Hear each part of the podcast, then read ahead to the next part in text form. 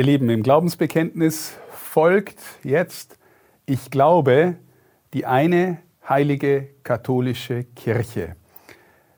Vielleicht ist euch schon aufgefallen, dass ich gesagt habe, ich glaube die Kirche. Denn tatsächlich in der Originalversion im Griechischen oder Lateinischen sagen wir nicht, ich glaube an die Kirche. Ich sage, ich glaube an Gott, aber ich glaube die Kirche. Ich glaube die Auferstehung der Toten, was dann auch noch kommt, die Vergebung der Sünden, solche Sachen. Also ich glaube die Kirche und ich möchte dieses Thema mit euch ähm, in zwei Stufen besprechen. Das erste sind die sogenannten Kennzeichen der Kirche, eine heilige katholische apostolische Kirche. Und das zweite, ich möchte dann noch über zwei Personen, die speziell die Kirche repräsentieren, sprechen. Also zunächst mal die eine Kirche. Das ist ganz wichtig für mich. Wir sagen immer im Verhältnis von äh, Jesus und seiner Kirche sprechen wir auch im Bild von Bräutigam und Braut. Er ist der Bräutigam seiner Kirche. Die Schöpfung, die Kirche, die neue Schöpfung, die Gemeinschaft derer, die zu Gott gehören wollen, Kinder Gottes sind, die zu Jesus gehören, ist die Kirche. Und ganz wichtig, Jesus ist monogam. Unser Thema ist aber, wir haben heute ganz viele Kirchen und kirchliche Gemeinschaften, Hunderte, vielleicht auch Tausende.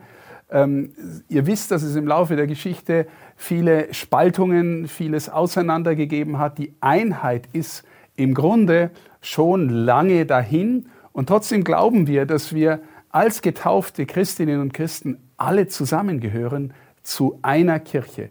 Es gibt intensive theologische Debatten und Differenzen und wir glauben als katholische Kirche, dass wir gewissermaßen die sind, die aus dem Ursprung herausgewachsen ist und diesen Ursprung auch bewahrt haben. Andere, die aus der Reformation äh, hervorgegangen sind, die sagen uns, ihr habt etwas vom Ursprung verraten, deswegen fangen wir in gewisser Weise nochmal neu an oder äh, setzen andere Akzente. Und das macht uns heute große Schwierigkeiten. Auch die Orthodoxie, die Spaltung mit der Orthodoxie war in 1054, also nach 1000 Jahren Kirche sein.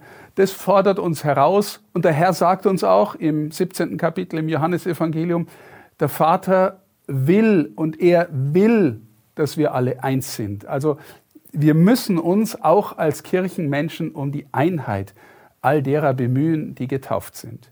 Die eine Kirche. Für mich erschließt sich die eine Kirche auch von unten her gewissermaßen von der Mutter Gottes her. Ich habe auch schon in einer Folge darüber gesprochen, dass sie gewissermaßen der exemplarische Wohnort Gottes in dieser Welt ist. Sie ist gewissermaßen die Mutter der Kirche, weil alle anderen kirchlichen Sendungen und äh, jedes Jahr in geheimnisvoller Weise auch aus ihrem Jahr, das ursprünglich da war, die Antwort auf das Kommen Gottes, das sie dieses Jahr ursprünglich gegeben hat und von dort her sich die Einheit erklären lässt oder auch der eine Geist, der uns zusammenführen will. Also das ist eine Herausforderung für uns, aber wir glauben trotzdem, dass wir eine Kirche sind. Die heilige Kirche, jetzt kann man sagen, das ist ein Thema, das intensiv diskutiert wird, weil wir haben die Tragödie des sexuellen Missbrauchs in unserer Kirche erlebt. Wir haben viele Skandale immer wieder erlebt. Wieso könnt ihr sagen, die Kirche ist heilig? Nun, sie ist genau heilig von den Gründungsgestalten von Maria her und von äh, Christus her, der sagt, die Kirche ist nicht nur meine Braut, sie ist in gewisser Hinsicht so eng mit mir verbunden, dass sie mein Leib ist. Also von ihm her, vom Ursprung her, vom Heiligen Geist her, ist die Kirche heilig. Die ganzen Menschen, die in ihr arbeiten, einschließlich Papst, Bischöfe, Pfarrer, äh, Jüngerinnen und Jünger, die draußen verkünden, wir sind alle erlösungsbedürftige Menschen. Wir sind alle Sünderinnen und Sünder, die hoffen, dass sie durch das Leben mit Jesus in der Kirche heiler werden und deswegen auch heiliger werden. Aber wir sind es noch nicht. Und äh, wenn man genau hinschaut, das ging schon los mit den zwölf, die Jesus gesammelt hat, damit sie das neue Israel bilden, die zwölf Stämme Israels gewissermaßen wieder abbilden. Und wenn ihr mal in die Evangelien genau hineinschaut, dann merkt ihr, wie wenig die Jünger oft kapiert haben oder wie sehr auch äh, der Verrat nahe lag. Also zum Beispiel am äh, Gründonnerstagabend oder im Vorfeld des Karfreitag. Petrus, der Chefapostel, verleugnet äh, seinen Herrn. Judas verrät ihn, verkauft ihn buchstäblich durch einen Kuss. Ähm, Johannes und Jakobus gehen zu Jesus und wollen in der ersten Reihe sitzen, gewissermaßen in seinem Reich äh, Finanzminister und Kanzler sein. All sowas. Ne? Man merkt, sie verstehen nicht und sind irgendwie vielleicht auch noch in ihrer Ichhaftigkeit gefangen oder in ihrem Wunsch, großen Erfolg zu haben. All solche Dinge. Sie werden erst später reifer, tiefer und verstehen tiefer, worum es Jesus geht. Aber nochmal, das Thema, wir sind alle keine Heiligen, sondern hoffentlich werden wir es mehr und mehr, das beginnt schon ganz am Anfang.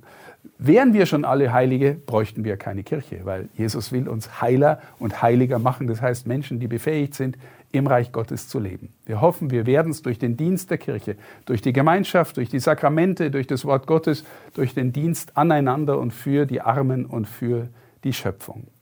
Eine heilige, katholische Kirche, jetzt spreche ich aus Sicht der römisch-katholischen Kirche, katholisch heißt allumfassend, wir glauben, dass unsere Kirche aber mit ihr auch alle anderen Kirchen, die irgendwie mit uns zusammenhängen auf geheimnisvolle Weise. Wir sind berufen, wie es das letzte Konzil unserer Kirche sagt, Sakrament der Versöhnung für die Einheit von Gott und Mensch zu sein. Also die Kirche ist gewissermaßen sein Werkzeug, dass er in ihr und durch sie die Menschheit mit sich versöhnen kann. Und zwar allumfassend. Katholisch heißt schlicht allumfassend. Wenn unsere evangelischen Geschwister sagen, wir sind evangelisch, dann beziehen sie sich natürlich auf das Evangelium. Das tun wir auch. Sie tun es auch natürlich damals in der Zeit, wo die Reformation war, in der Abgrenzung zu katholisch, obwohl sie natürlich auch katholisch sein wollen, aber damals eben nicht römisch-katholisch. Also deswegen, wir wollen auch evangeliumsgemäß sein und sie wollen auch umfassend sein, wir nehmen dieses Wort umfassend, weil wir glauben, die Kirche hat eine Sendung für die ganze Welt. Und dann der vierte, das vierte Kennzeichen ist apostolisch. Das ist aus unserer Sicht, aus katholischer Sicht sehr wichtig. Wir glauben, die Kirche steht auf dem Fundament der Apostel. Maria war der Anfang.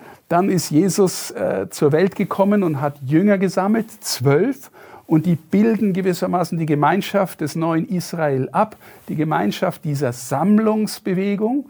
Und die zwölf sind dann rausgegangen in die ganze Welt und haben neue Gemeinschaften, neue Kirchorte, Kirchen gegründet und haben den Dienst des Apostelseins, den Dienst des Priesterseins, später auch den Dienst des Diakons durch Handauflegung weitergegeben. Tatsächlich ist es so, ich bin Bischof, ich bin überzeugt, dass ich in der Nachfolge der Apostel stehe und dass mein Dienst durch Handauflegung kontinuierlich und ununterbrochen weitergegeben worden ist. Ich weihe heute Priester, die in der Nachfolge der apostolischen Sukzession, so nennt man das, stehen und deswegen in unmittelbarer Kontinuität zum Anfang.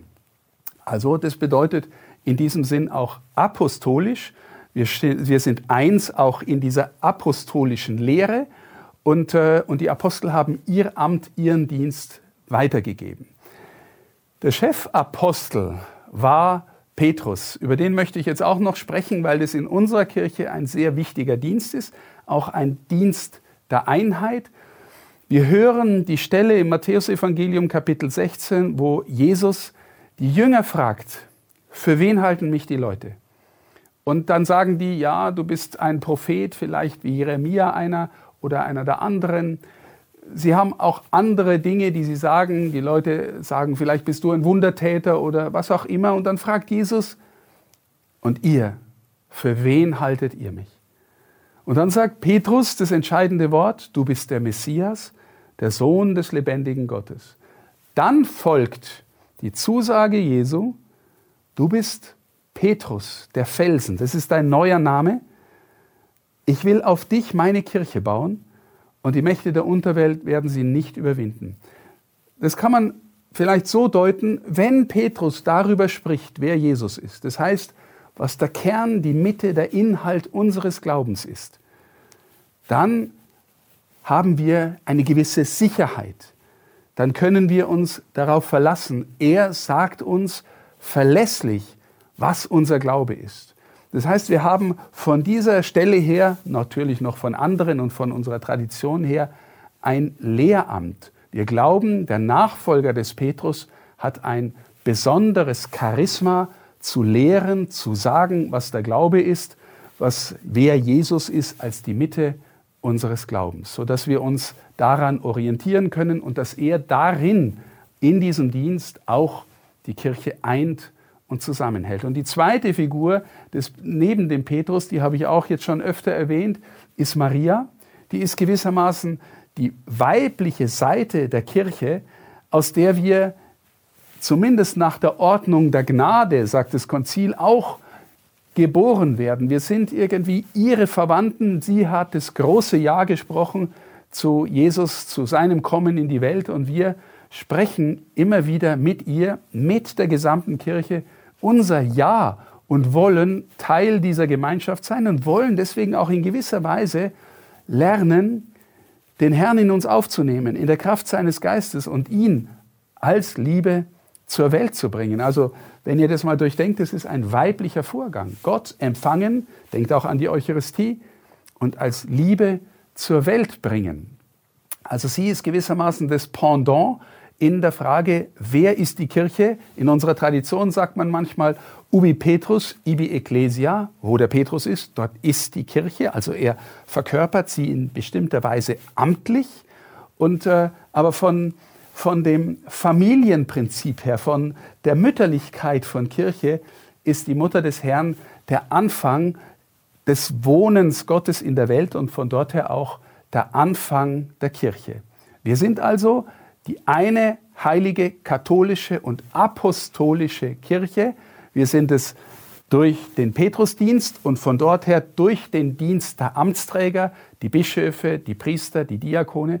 Aber wir sind auch alle miteinander Brüder und Schwestern, Kinder der Mutter Gottes, Kinder Gottes, Kinder im Volk Gottes, die alle durch ihre Taufe, ihre Firmung teilhaben an der Sendung unseres Herrn und diese Sendung drückt sich aus in priesterlich, königlich, prophetisch. Also das bedeutet, wenn du getauft bist, dann hast du einen Auftrag, dann hast du einen priesterlichen Auftrag. Priesterlich bedeutet, ja, ich bin auch irgendwie mitverantwortlich dafür, dass durch mich, durch meinen Dienst etwas von Jesu Gegenwart in der Welt erkannt wird, erfahrbar wird. Ich bin auch berufen für die Welt und für meine Mitmenschen und Mitchristen zu beten und sie vor den Herrn zu bringen, quasi wie es ein Priester in dem Augenblick tut, wo er die Gaben darbringt oder das Opfer darbringt in der Messe. Ich habe eine königliche Aufgabe. Christus sagte einmal, die, die mit ihm gehen, werden auch die Welt richten. Also vor allem ist es auf die Apostel bezogen, aber ich bin völlig sicher, dass Menschen, die heil und heilig sind, in gewisser Weise ein Maßstab für alle anderen werden königlicher Maßstab. Und das ist kein Königtum, das groß Macht ausübt, sondern es ist ein Königtum der Liebe, des Vertrauens, der Gemeinschaftsbildung. So oft erlebe ich, dass Menschen, die ein besonderes Charisma haben, im Glauben, dass die auch gewissermaßen einen und ob sie es wollen oder nicht, eine Art Leitungsfunktion ausüben. Dort, wo du Verantwortung hast, auch für deine Mitmenschen, als Vater, als Mutter, als äh, Leiter einer Gruppe, dort hast du auch einen Auftrag im königlichen Dienst des, des Evangeliums. Und schließlich prophetisch. Die Kirche mit ihrem Auftrag, mit ihrem Glauben steht oft auch mal quer zu dem, was der Zeitgeist so uns eingibt oder quer zu dem, was die Welt uns als Werte oder als erstrebenswert vorgibt. Macht und Einfluss und Anerkennung und Vergnügen und Besitz und Reichtum. All das ist nicht unser erstes. Die Welt macht es ganz oft zum ersten. Wir sind berufen, in die Welt auch hineinzusagen und zu leben, für wen wir gehen und für was wir stehen. Das ist ein prophetischer Dienst und darin sind wir auch oftmals kritisch zu dem, was in der Gesellschaft und in der Zeit ähm, sich abspielt. Das wird uns auch Gegenwind bringen, aber das war von Anfang an so. Jesus sagt mal zu seinen, wenn die Welt euch äh, hasst, dann wisst, dass sie mich schon vorher gehasst hat. Aber, meine Lieben, das soll nicht das letzte Wort zum Thema Kirche sein. Wir glauben, dass die Kirche die Gemeinschaft derer ist, die tiefe Freude haben und tiefe Zuversicht haben im Blick auf das, wohin sie gehen. Ich habe auch in einer Folge am Anfang mal gesagt, der Glaube schenkt die Vorfreude auf das, was kommt. Und das möchte ich wirklich sagen. Je tiefer du mit Jesus verbunden lebst, desto mehr wächst in dir eine Zuversicht und eine Freude, und zwar durch alle Lebenssituationen hindurch, in die du kommen wirst. Es wird auch schwere Zeiten geben für dein Leben, aber wenn du mit ihm verbunden bleibst, dann wird die schwere Zeit nie das letzte Wort haben. Das bedeutet im Ansatz Kirche sein. Meine Lieben, Glaubensbekenntnis heißt auf Lateinisch Credo. Ich habe ein Buch geschrieben, das heißt Credo. Da stehen all die Dinge drin, die ich erzählt habe und noch viel mehr. Wer also sich da weiter vertiefen möchte, der ist eingeladen, dieses Buch zu lesen. Credo von Bischof Stefan Oster.